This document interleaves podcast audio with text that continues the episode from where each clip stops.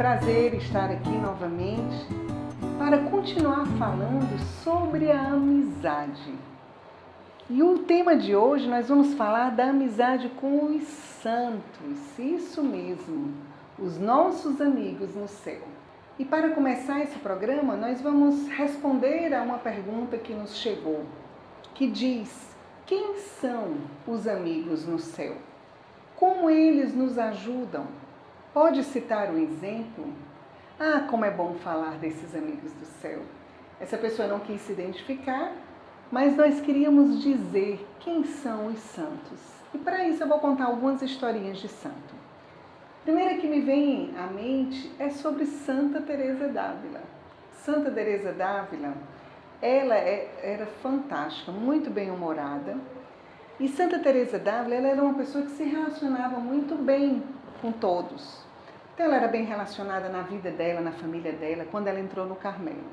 E com Jesus ela fazia a mesma coisa. E um dia ela foi para uma fundação de um mosteiro, de um Carmelo, e ela foi na carruagem, não sei como era, lá no carro que eles tinham na época.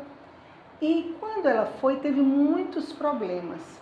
Foi passar por uma ponte e a carruagem não passou, a, a roda quebrou. E ela, como era muito bem-humorada, ela olhou para Jesus e disse: Jesus, você me pede para eu ir fazer essa fundação? E acontece tudo isso? E aí Jesus respondeu para ela. Ela disse: Jesus, eu não estou entendendo. E aí Jesus disse para ela: É, Teresa, é dessa forma que eu trato os meus amigos. E ela, como muito bem-humorada, olhou para Jesus e disse: Ah, agora eu estou entendendo. É por isso que você tem tão poucos. Por que eu contei isso? Porque quando eu olho que uma santa se relacionou assim com o Senhor, eu posso me relacionar também. Santa Teresa d'Ávila ela diz que a amizade com Deus e com os homens é a mesma coisa. E agora eu digo para você, a sua amizade com Deus deve ser igual à amizade que você tem com os homens. E a sua amizade com os santos também. Os santos eles servem para nós olharmos a vida dele e dizer: eu posso ser santo do meu jeito, mas eu posso ser santo. Poderia contar vários exemplos de amigos no céu. São Francisco de Assis, nós podemos segui-lo na pobreza dele, não na maneira como ele viveu, porque nós somos santos da nossa forma Santa Teresinha do Menino Jesus, a santa das pequenas coisas, que é um caminho acessível para nós. Eu, um ano, nós na comunidade temos o costume de tirar um santo para nos acompanhar. A gente tira na noite de Ano Novo. E eu fui presenteada com João 23, que na época ele era beato. E eu não conhecia nada, porque ele era um papa que não era da minha época. E quando eu fui ler a história dele, foi muito interessante ver que ele lutava também para com relação à comida. Eu acho que era doce que ele gostava, como eu. Então eu me identifico com o santo e digo: se o santo viveu isso, eu também posso viver. E vamos pedir a intercessão dos santos, porque eles são grandes amigos no céu. Vamos rezar pedindo só que os santos inspirem o nosso caminho. Em nome do Pai, do Filho e do Espírito Santo. Amém.